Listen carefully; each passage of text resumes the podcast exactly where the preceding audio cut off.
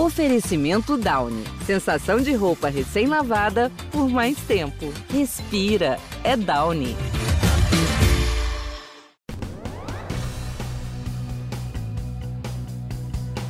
Olá, tudo bem, pessoal? Olha só, a dengue está voltando com força total, né?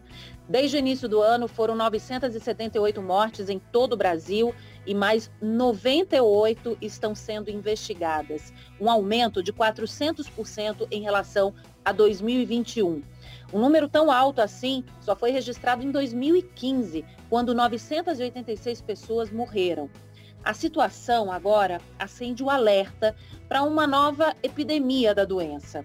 Ela atinge todas as regiões do Brasil, viu? Só que é mais intensa no centro-oeste, com uma incidência de quase 2 mil casos por 100 mil habitantes. O que será que explica esse aumento de casos? Será que pode ter uma piora agora, com a chegada do verão? Quais são os sinais de alerta de que a dengue está ficando grave? quais são as melhores dicas de repelentes e quais são as novidades sobre a vacina brasileira contra a dengue. Quem responde tudo isso para a gente é o infectologista Dr. Antônio Bandeira, que é coordenador do Comitê de Arboviroses da Sociedade Brasileira de Infectologia. Eu sou Michele Loreto e esse é o podcast do Bem-Estar. Doutor Bandeira, seja bem-vindo aqui ao nosso podcast do Bem-Estar. Fala para gente o que, que, explica esse grande aumento de casos de dengue no país agora em 2022. Pois é, Michele, é, e nossos ouvintes que estão participando aqui do podcast, é muito importante que a gente entenda que a dengue, ela, nesse momento em que a gente vive já há décadas de, de, de endemia e de, vamos chamar assim, de aumentos de casos em cima da, dessa endemia, que hoje já tem mais de 40 anos no Brasil, é que a gente observou em 2015 um número muito alto de dengue, que inclusive naquela época veio junto com a Zika, né, que tinha sido introduzida, e vinha um ano antes da chikungunya. Então, 2015 foi um ano terrível nesse aspecto. Depois, essas taxas elas caem, depois sobem de novo em 2019, depois cai mais um pouquinho. E nesse ano de 2022, a gente está tendo uma situação muito crítica do ponto de vista de número de casos, número de óbitos e também uma disseminação muito expressiva né, do Aedes aegypti, levando dengue para o país inteiro. O que é que está por detrás dessa, desse aumento nesse ano que a gente pode, pode observar claramente? Primeiro, a gente tem dois fenômenos que estão acontecendo, que já vem acontecendo já de um, eu diria pelo menos dos últimos dois anos para cá. O primeiro é a disseminação da dengue em relação a um corredor que vai do centro-oeste, pega a região mais oeste do sudeste e desce para a região sul, tá certo? Esse corredor, ele tem sido muito importante disseminando né, o Aedes aegypti, que é um mosquito que, na verdade, é um vetor do vírus, tá certo? Então, o Aedes aegypti, o mosquito, ele, ele era impensável a gente ter Aedes aegypti em Santa Catarina, por exemplo, quando a gente pensa isso há 15 anos atrás, 10 anos atrás. E hoje a gente tem várias regiões, Santa Catarina, do Rio Grande do Sul, com o Aedes aegypti maciçamente presente. Esse corredor, ele de certa maneira, ele vem ele vem ocorrendo principalmente também por conta de um segundo ponto, que é as questões climáticas. A gente está trabalhando já há alguns anos com essa questão climática em que há muito calor e muita precipitação. Então, você faz períodos de muito sol e muita chuva em seguida. Isso tem criado condições extremamente favoráveis, não só para a replicação do mosquito Aedes aegypti, mas também para a sua sobrevivência. Ele sobrevive em temperaturas mais quentes e ele se dá muito bem quando você tem exatamente essa combinação de chuva e de calor. Então, essas duas situações fizeram com que a dengue ela passasse a ser maciçamente né, é, transferida para a região que a gente tinha classicamente da região nordeste, né, que era a principal Sim. área de dengue, ela foi sendo transferida maciçamente para o centro-oeste e dali nesse corredor para a região sudeste e sul de uma forma muito intensiva. Então, é isso que a gente vê e isso tem a ver com essas questões climáticas majoritariamente, tá certo? A pandemia, por conta da pandemia da Covid-19, né? As pessoas relaxaram, se parou de falar de dengue, isso também atrapalhou? Olha, a pandemia, na verdade, ela, eu diria que ela não contribuiu exatamente a essas questões climáticas, ela, ela, tava, ela, ela não contribuiu em nada. Agora, ela contribuiu sim, eu, eu diria, na atenção que o, as entidades né, e as instituições públicas, seja em todos os níveis, nível federal, nível dos estados e dos municípios, tiveram em relação à dengue. A gente teve um problema grande em 2020, a nível federal, que foi exatamente uma mudança de, de uso de larvicidas. Hoje a gente tem um larvicida que é um larvicida mais, vamos chamar assim, mais biológico para controle, mas houve muita falta desse larvicida, houve falta é, do chamado fumacê também em 2020. A gente teve problemas de logísticos de distribuição, isso em vários estados. Então a gente tem, teve isso a nível federal, mas teve também é, uma, uma parada nas políticas estaduais e dos municípios em relação a vigilância para dengue. Porque a dengue, como ela está presente há muito tempo, você tem que estar o tempo todo muito vigilante para que quando começa uma disseminação, começa um aumento no número de casos em um município, você tem que ser rápido. Você tem que ter no seu estado, e, o município tem que estar muito amarrado com o estado nesse sentido, de levar as, as equipes de saúde, né, os, os, os, aqueles técnicos de saúde que vão com, com os larvicidas e que eles rapidamente eles vão fazer uma ação intensiva naquele município que está tendo aumento de casos de dengue. Então, com o uso de larvicidas e o uso também do fumacê, para você pegar o mosquito alado, porque são duas coisas diferentes. E você ter uma intervenção nesses locais para conscientizar a população e também conscientizar a área de saúde no manejo dessa doença, porque, infelizmente, ainda a gente tem muito a desejar na questão do manejo é quando a gente fala no país como um todo. Então, então isso vem, a, vem acontecendo e com a pandemia, como tudo ficou voltado para a pandemia, é, os LACENs ficaram voltados para a pandemia, a, as ações dos estados voltadas a pandemia, os municípios, isso acabou fazendo com que essa ação pública extremamente importante, ela realmente ficasse é, a desejar, entendeu? Verão chegando, prometendo aí ser chuvoso aqui principalmente no Sudeste, né, com temperaturas bem altas. É, então, a tendência é piorar essa situação, doutor? A tendência é piorar. Não tem nada que diga para a gente que deva melhorar, não. A questão pode ser de piorar. A questão, como é, é, ela, a dengue é extremamente complexa, porque depende é, do vetor que é o mosquito, que não é, não é, ele que causa dengue, mas ele transporta né, o vírus. Depende da imunidade das pessoas, né? E depende também, obviamente, aquilo que eu acabei de falar há pouco, é, das ações também governamentais é, em cima da, da, das, das, áreas que estão tendo o maior número de casos. É, depende das pessoas, de certa maneira, por um, por um outro lado, que é as pessoas estarem cuidando dos seus domicílios e o peridomicílio, porque o Aedes aegypti ele é muito domiciliado. Né? Então, depende desses fatores todos. Então, a curto prazo, a gente tem uma situação em que está, eu diria assim, é imprevisível a gente pode continuar aumentando muito, como a gente pode, se você tem uma mudança exatamente nessas práticas que eu estou comentando aqui agora, a gente pode até ter uma ação que faça isso possa ser reduzido. Mas isso não vai ser reduzido só por uma prece, né? A gente vai sentar e vai orar para Jesus Cristo, porque não, não vai ser assim que vai ser reduzido. Vai ser assim com ações racionais, direcionadas, para que você possa exatamente intervir corretamente. A gente conhece bem o ciclo do, do mosquito e, e, e do, também do vírus, né? Então, isso aí é possível. Explica para a gente agora, doutor, qual é o comportamento do Aedes aegypti, né? É, qual é o horário que ele é, pica mais? Qual o local do corpo? Como é que ele se comporta? Olha, o Aedes aegypti é um mosquito que eu diria é muito, muito adaptado. É, ele é de uma inteligência, entre aspas, né, fabulosa, porque a gente não consegue, muitas vezes, matar ele fácil, como a gente mata a famosa muriçoca. E os hábitos dele também são hábitos que são hábitos diurnos, ou seja, o Aedes aegypti ele vai picar as pessoas já no início da manhã, principalmente naquele horário ali, que vai até as 8 horas da manhã, é a área é mais intensivo ali.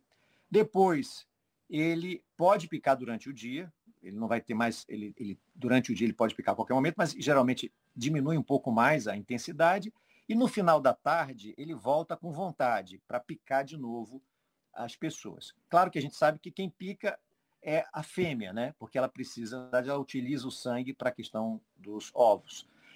É, então, o que é que acontece?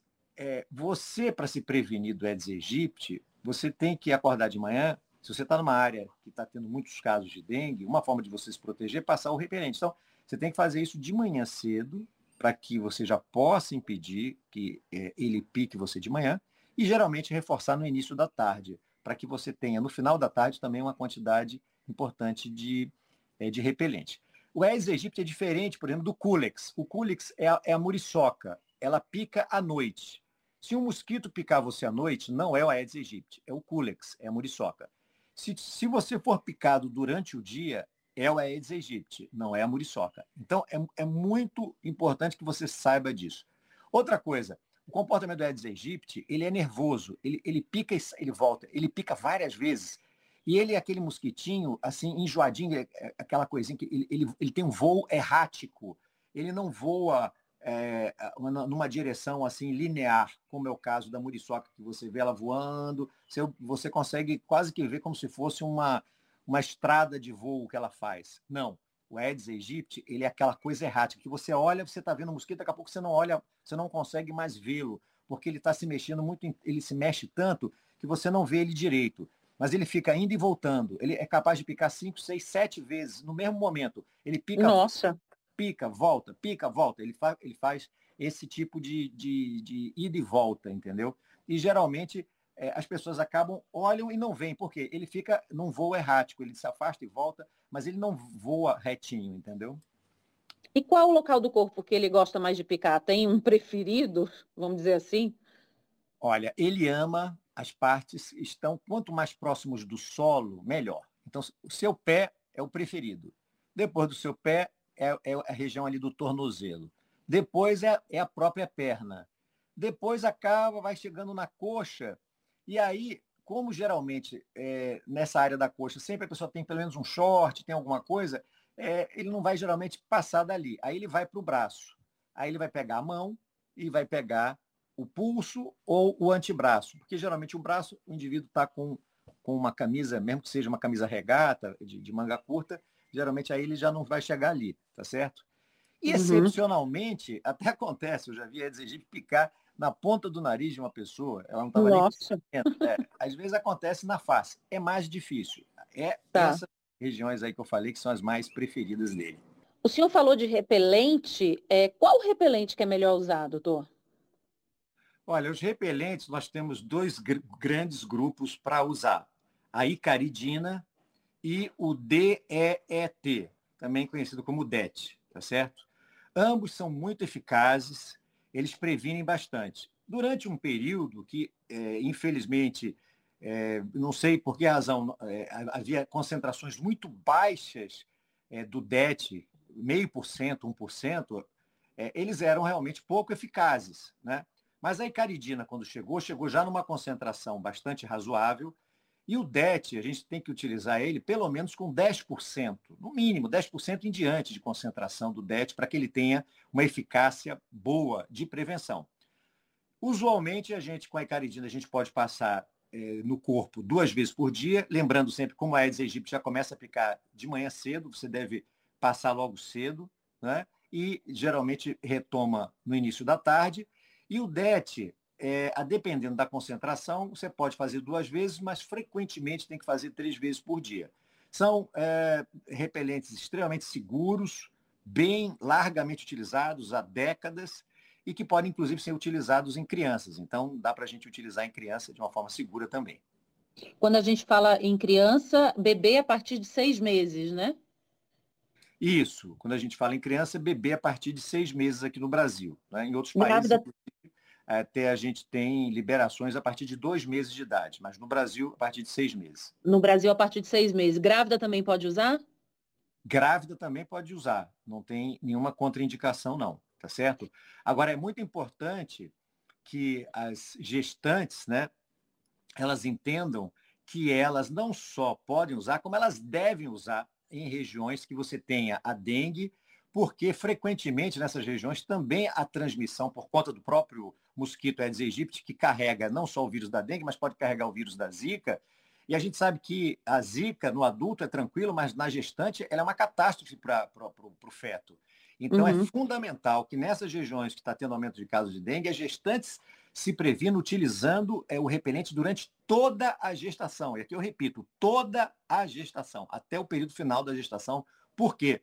Porque a gente sabe que, inclusive, a gente teve síndrome congênita da Zika em gestantes que se contaminaram no último trimestre. Então é importante ficar atento para isso. Sabe aquela sensação de roupa perfumada que acompanha você o dia todo? Com a amaciante Downy, você tem. Porque só Downy tem cápsulas de perfume que são ativadas com um toque e vão sendo liberadas ao longo do dia, mantendo a roupa com aquele frescor que parece que acabou de ser lavada. Então já sabe, para roupas perfumadas de verdade por muito mais tempo, respira. É Downy. O, o, repelente ele vem depois do protetor solar e se entrar na água tem que reaplicar? O repelente a gente deve passar antes, né? A gente passa o repelente, depois passa o protetor por cima, tá certo? Para que o repelente possa ter é, ficar mais grudado na pele. E aí entrou na água, passa é, novamente. Tem que passar os dois, tá certo? Não tem como. Transpirar também, passa de novo. Transpirar, se transpirar muito, sim. Mas normalmente, nas áreas em que você tem mais exposição, que é aquelas que eu comentei, o pé, a perna, o, o tornozelo, a mão, o braço, é, é, geralmente não são áreas com, com muita transpiração, né? Diferente, por exemplo, da, da região axilar, né? Da, da, o tórax, etc. Então, se você está na praia, lembrar, aplica o repelente e depois você passa o protetor solar. Agora, doutor, é, quem não tem condição de comprar um repelente, tem alguma maneira que dá para se proteger, sei lá, com roupa, enfim, é mosquiteiro, que é muito comum em casas, né? Isso resolve? Olha, a, as roupas têm que ser roupas de é, tamanho grande, né? Assim, você está pensando em calça comprida, meia porque se usar calça comprida e o sapato direto e o, e o, e o pé ficar sem meia, muitas vezes o Aedes aegypti consegue picar. Então tem que ter uma meia, preferencialmente uma meia um pouquinho mais grossa, né? não aquela meia muito fininha, uma meia, calça comprida e é, sapato e camisas de manga comprida. Essa é uma forma de você se prevenir, sem dúvida nenhuma, se você utilizar isso. E se você é, sai de um ambiente, especialmente se você também estiver em ambientes com ar-condicionado, porque aí é mais difícil, né? Porque o ar-condicionado ele gera uma corrente dentro, né? Frequentemente dentro da área. É, é um pouco mais difícil do mosquito estar tá picando. Ele pode picar, mas é um pouco mais difícil. Então, se você vai para áreas que tem ar-condicionado e você está tá protegido dessa forma, é uma tentativa, né? Sem dúvida, de você conseguir se prevenir sem usar o repelente. Repelente de tomada resolve?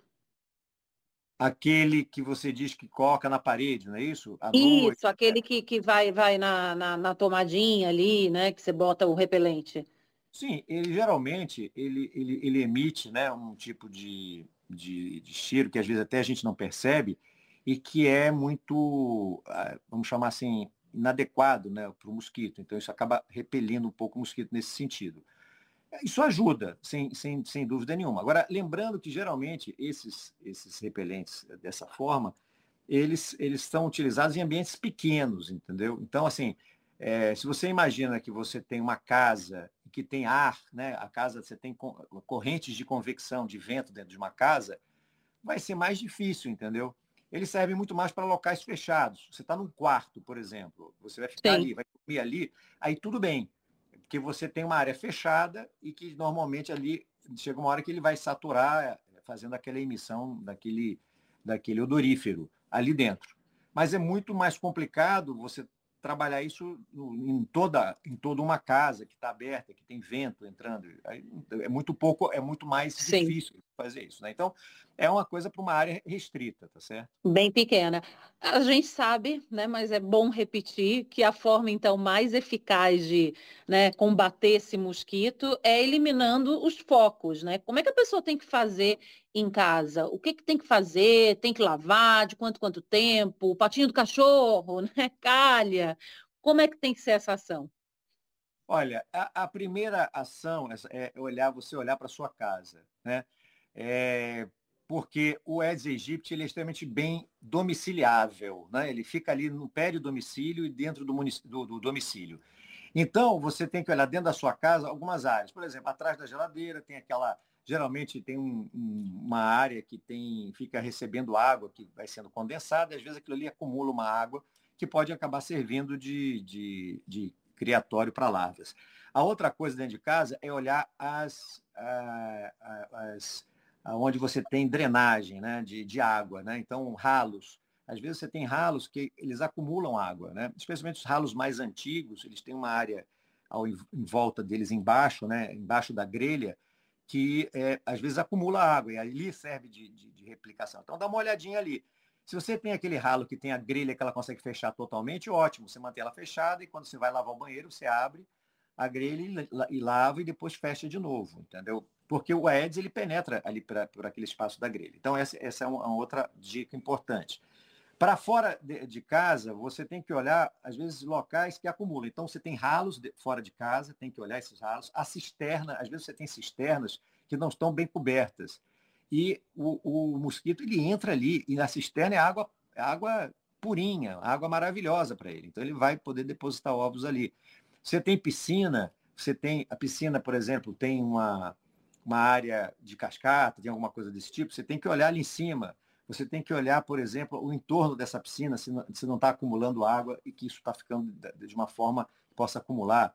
Não é? é nos, nos, canteiros onde você bota plantas, muitas vezes fica aquela água acumulada ali, ali vira.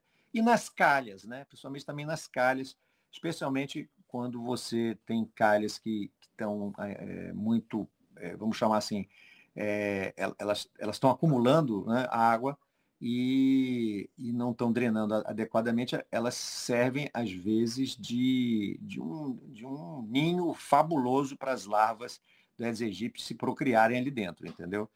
Então, é, só jogar, é só jogar água fora ou tem que lavar? Tipo, o recipiente, o potinho da planta, a, a coisinha de água do cachorro ali, tem que lavar mesmo ou é só jogar água fora? Olha, você vai jogar água fora, você vai lavar e, de preferência, é bom que você, inclusive, lave com uma solução, do, por exemplo, de hipoclorito, uma coisa desse tipo. É, as larvas do Aedes aegypti, elas são muito resistentes, entendeu? Elas são muito resistentes, elas não são brinquedo, não. Elas, elas resistem a condições muito adversas. Então, se você só jogou água ali fora e largou ali, aquelas larvas, se elas encontrarem alguma outra poçazinha ali, elas vão continuar ali até elas terminarem o ciclo dela e virarem mosquito. Então, é, é muito importante que você utilize produtos também químicos, por exemplo, hipoclorito, de, de, de que é água sanitária, né? Então, para você utilizar ali para poder alterar as condições daquele, daquele meio, né? Você não vai só drenar. Existe, é, Michele, uma, uma substância, que inclusive é hoje utilizada como larvicida, até, como eu tinha comentado, é, de, um, de, um, de um bacilo que ele não causa problemas para o ser humano, ele é uma bactéria que não causa nenhum problema para o ser humano, é um, é um, é um bacilo turigiensis, ele, ele hoje, você tem empresas hoje no Brasil que vendem é, é, pequenas cápsulas, tá? Parecem uns comprimidos assim de remédio, é, que são desse bacilo, que você pode colocar esse bacilo e essas cápsulas em vários lugares. Por exemplo, você pode botar atrás da geladeira, você pode botar exatamente nesses canteiros onde tem as plantas ali do lado. É, teoricamente, você poderia até botar na sua caixa d'água. Né? A, a, Anvisa ela não, não, não, não, não recomenda é, por conta que você vai beber, mas aquilo não tem nenhum na verdade não tem nenhum efeito e inclusive na Alemanha é utilizada é, até em caixas d'água e tal. Então, então na, o que eu quero dizer é que é, é extremamente é, é, uma bactéria extremamente é, inofensiva para o ser humano, tá certo? Mas você pode utilizar, na verdade, em todas essas áreas que eu falei, em ralos, em calhas, em tudo que é lugar. E é, essas, essa bactéria, ela produz, na verdade, uma toxina para a larva do Aedes aegypti, entendeu? Então, as larvas morrem na presença dessa bactéria. Então, é, essa é um, eu diria que é um, seria um excelente controle ambiental também para se fazer. E, doutor, quais são os sintomas da dengue? O que, que as pessoas têm que prestar atenção?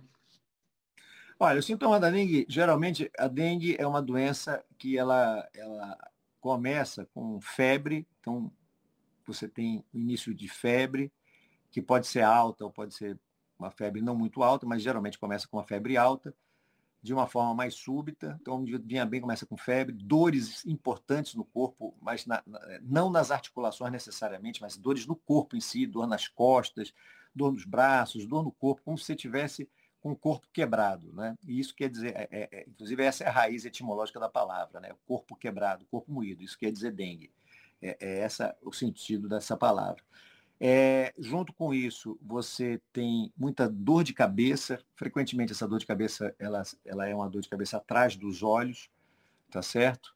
É, e frequentemente você tem então o aparecimento de manchinhas no corpo, que podem ser manchas que parecem com manchas da, da, do sarampo, tanto que é até chamado de, de exantema morbiliforme, ou seja, semelhante ao do sarampo, ou outras vezes pode ter uma característica que a gente chama que é uma, um exantema mais que, que ele, ele lembra mais é, como se fosse uma, uma, as alterações por conta dos, dos vasos sanguíneos, ficam um monte de petecas. Então a gente chama, que são aqueles pontinhos vermelhos, a gente chama de exantema petequial que são manchinhas na pele, parece um monte de pontinho vermelho, mas que você não deprime quando você aperta com a mão, entendeu? Então, é, frequentemente é isso. Pode vir associado um pouquinho de dor nas articulações, mas geralmente a, a, as, manifesta as, manifestações articulares não são é, intensas, como é, o, como é o caso, por exemplo, da chikungunya, né? E geralmente esses sintomas vão durar em torno de três a sete dias, tá certo? Então, é mais ou menos é, esse é, é a, o que a gente chama de dengue clássica, né? Então, os principais sintomas são esses. Pode vir associado, às vezes, a uma náusea, pode vir associado a dor, às vezes, na barriga, transitória, pode vir associado a vômitos e é, pode também, em algumas pessoas, vir a, a, associado a uma, às vezes, a uma, vezes, um pouco de mal-estar, assim, uma tontura, uma coisa desse tipo. Agora, doutor, esses sintomas são parecidos com de outras viroses, né? Como é que a pessoa tem que, tem que fazer, assim? Ela desconfia que está posto de saúde, porque às vezes também a pessoa vai ao posto de saúde e os médicos, né, às vezes têm até dificuldade de saber, ela tem que pedir um exame. Como é que faz? Olha, o diagnóstico da dengue ele sempre tem que ser feito por algum profissional médico. Então é ele que vai fazer o diagnóstico. Então você suspeita, né? Você começa com uma febre que não tem, é diferente, por exemplo, de uma COVID, que tem sintomas respiratórios. Na dengue você não tem sintomas respiratórios. Então, é, mas ela começa com febre e começa com esses sintomas que eu chamaria de sintomas gerais, né? Febre, dor de cabeça, mal-estar no corpo, dores pelo corpo. É, às vezes, essas pintinhas, né? Quando essas pintinhas aparecem, elas sugerem muito mais ainda a dengue, né? Então, ela tem que ir no médico e é, claramente colocar para ele essa possibilidade, que ela pode estar com dengue, né? E o médico vai estar, é, obviamente, buscando o diagnóstico. Nesse período, no período inicial, nos primeiros cinco dias, é, o médico ele pode solicitar exames, como é o caso, por exemplo, do NS1, como é o caso do RT-PCR para dengue, e ter o diagnóstico. A partir do quinto dia, geralmente tem as sorologias para dengue que começam a aparecer. Então, o médico ele, ele, ele tem também um arsenal de, de exames que ele pode pedir para confirmar, e também tem exames que ele faz e que, se não são confirmatórios, mas ajudam muito. Quando ele olha, por exemplo, um exame de sangue e vê que a pessoa está com uma com algumas alterações no exame de sangue que são frequentes em dengue, entendeu? Então, então tudo isso, essa composição dos sintomas que a pessoa tem, com o exame que o médico vai fazer nela e com os exames de laboratório que serão feitos, vai dar, a, vai dar condições para o médico fazer o diagnóstico. Mas quem é que vai fazer o diagnóstico? É o médico. Sim. Ninguém pode ficar em casa achando que tem dengue e ir se autotratando. Assim como para Covid, como para doença nenhuma. Não tem esse negócio, ah, vou ficar em casa esperando passar, não tem isso ninguém é médico para poder definir a sua própria doença. Nem o médico, nem eu, quando estou doente, eu consigo me autodefinir. Eu muitas vezes tenho que procurar um outro, um outro médico, entendeu? Então a gente tem que entender que quem dá o diagnóstico é o médico. Pode ser dengue? Pode, mas pode ser uma meningococcemia, que é algo gravíssimo, que precisa de antibiótico, uhum. Tá certo? E que dá manchinhas também, e que dá febre, que dá dor de cabeça. Então as duas situações são idênticas. Só que uma é dengue, a outra não é. Quem é que vai fazer esse diagnóstico é o médico. Então não é você que vai ficar dentro de casa esperando, entendeu? se a pessoa for diagnosticada com dengue, ela vai para casa é, e se o que ela tem que observar é, que está piorando? Quais são os sinais de, nossa, isso aqui está tá ficando pior do que estava? E procurar novamente né, um posto de saúde, um hospital? Pois é, existem em dengue o que a gente chama de sinais de alarme, né? E que todo médico tem que procurar toda vez que atende um paciente com dengue. E é bom que as pessoas saibam quais são esses sinais de alarme, porque eles são muito importantes para que o médico possa exatamente intervir corretamente. A, a, gente sabe hoje em dia que a principal forma da gente, das pessoas se ajudarem em relação à dengue é, é elas tomarem grande quantidade de líquidos durante um período longo, pelo menos sete dias. Elas precisam tomar muito líquido. Então, dengue é uma doença que exige que o indivíduo se hidrate de forma muito intensa. Tipo, tomar, uma pessoa de 70 quilos tem que tomar pelo menos 4 litros ou 4 mil ml de líquidos por dia, durante uns 7 dias. Esses líquidos incluem solução de reidratação oral do posto, água, água de coco, etc. Então, você tem que fazer isso. Mas é, pode acontecer da pessoa, às vezes mesmo fazendo isso, ter esses sinais de alarme. Esses sinais de alarme são é, indicativos de que essa dengue pode complicar para uma dengue mais grave. Quais são esses sinais de alarme? Que a pessoa tem que estar atenta e procurar, então, mesmo que ela tenha tido já um atendimento inicial, mas se ela voltou para casa e ela começa a apresentar esses sintomas, ela tem que voltar para o médico, tá certo? Ela tem que voltar para um pronto atendimento. Então, são vômitos que são repetidos e contínuos. Então, o indivíduo vai para casa e está tentando se alimentar, mas ele está vomitando. Ele toma medicação para vômito, mas ele não para de vomitar. Ele tem que voltar para o médico, porque isso é, uma, é um sinal de alarme. O outro, dor abdominal, dor no abdômen de forma contínua. É diferente dele ter dores no corpo, como eu falei. Você está com dor no corpo é uma coisa. Agora, você está com dor na barriga e essa dor na barriga não passa, você tem que ir para o médico. Você estando com dengue, com diagnóstico de dengue, isso é um sinal de alarme, tá certo? A outra situação é se o indivíduo ele começa a ter, ele tem um desmaio. Ele está em casa, ele levantou para ir na cozinha, pegar alguma coisa, desmaiou, caiu, desmaiou. Então, é o que a gente chama de lipotímia. Então, esse é um outro sinal de alarme. Então, se a pessoa, se isso aconteceu, ela tem que voltar para o médico para poder é, ele reexaminar e ver, confirmar a possibilidade de que isso seja um sinal de alarme, porque toda vez que você tem sinais de alarme, o médico, a conduta é para o médico hidratar de forma mais vigorosa do ponto de vista de acesso venoso e tal, e geralmente essa pessoa vai ficar em observação aí pelo menos umas 12 horas na unidade de saúde. Então, é importante que as pessoas tenham esse conhecimento, né? Existem, obviamente, outros sinais de alarme, que aqui não tem sentido ficar listando todos, mas que pelo menos esses aí as pessoas tenham uma ideia e que se isso acontecer, elas não deixem de voltar a um pronto atendimento para serem atendidas novamente. Quem pegou dengue já uma vez, a segunda vez é pior? A gente ouve um pouco falar disso, né? Dengue hemorrágica. Explica para gente, por favor. Pois é. Uh, existem quatro sorotipos diferentes de vírus da dengue. Eles são irmãos, mas não são iguais, tá certo? Então é o dengue tipo 1, tipo 2, tipo 3 e tipo 4. As pessoas que, por exemplo, tiveram dengue tipo 1, elas estão imunes ao dengue tipo 1, mas elas podem ter o tipo 2, podem ter o tipo 3, podem ter o tipo 4, tá certo? E também, hoje, cada vez mais, é, no meio científico, há uma grande discussão né, isso aí não está ainda bem totalmente estabelecido, da possibilidade de você voltar a ter o mesmo sorotipo num, posteriormente, ou seja, você ter o tipo 1 e talvez 10, 15 anos depois sua imunidade caiu e você ter ele, poder estar tá tendo ele de novo. Mas, de qualquer forma, a gente sabe que o indivíduo, teoricamente, poderia ter até quatro vezes dengue, se ele fosse tendo um de cada sorotipo diferente. O que, que acontece? O organismo, ele, à medida que ele vai tendo exposição a um tipo de vírus da dengue, ele, quando tem o segundo tipo, o que, que acontece? Ele, o organismo tenta, de certa maneira, combater, mas às vezes esses anticorpos podem não ajudar e aí podem até atrapalhar. Então, o segundo episódio em diante de dengue, quanto mais episódios de dengue você tem, mais risco, maior risco de você fazer formas graves da dengue, que inclui inclusive a dengue hemorrágica, tá certo? Então, efetivamente, a gente vê que é, segundo episódio de dengue, ele pode ser mais grave por conta dessa situação. E geralmente a gente tem mais complicações, como dengue hemorrágica, em pessoas que estão tendo o segundo ou terceiro episódio de dengue. Para a gente terminar, doutor, vamos falar de vacina. O Butantan divulgou, né, esses dias é, resultado aí da pesquisa que está fazendo em relação à vacina. Quando será que a gente vai ter uma vacina contra a dengue? Pois é, essa é uma grande expectativa nossa, né, e um grande desejo que a gente tenha uma vacina que seja incorporada, né, como é essa a ideia no SUS, para que entre no Programa Nacional de Imunização, que seja eficaz e que a gente tenha uma forma de combater a dengue também por, por essa forma.